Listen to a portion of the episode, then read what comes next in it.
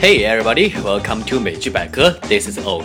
如果你喜欢我们节目的话呢，还可以关注我们的官方微博、微信，直接搜索“美剧百科”就可以快速的查找到了。Okay, let's hear a brief dialogue. An overreact. Darling, I don't overreact. I'm 70 something years old with a history of heart trouble. I keep it in check. Hey, Max. Caroline. And I keep my heart pills in my pocket. 好的，今天我们要学的这个短语呢，就是 keep in check。To keep something in check means 约束、控制某事。短语中的 keep 呢，也可以用 hold 来代替。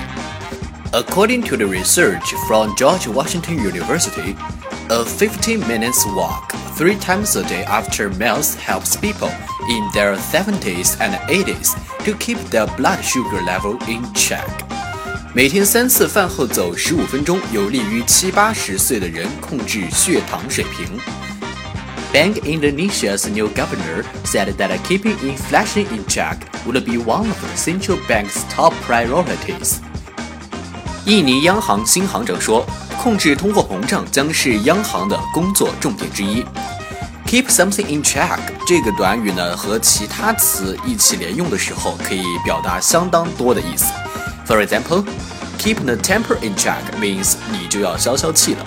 Keep emotion in check 就是说不要这么感性。Keep ego in check 就是说不要骄傲。Keep cost in check 就是要懂得控制支出。Anyway，不管怎么说，如果你有需要用到控制的地方，那么都可以使用这个表达。那么新年呢，马上也就要来了，想想自己是不是有什么东西要 keep in check 的呢？以上呢就是本期的全部内容了。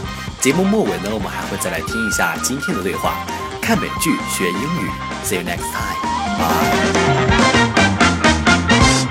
An overreact. Darling, I don't overreact.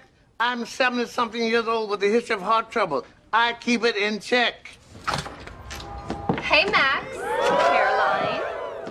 And I keep my heart pills in my pocket.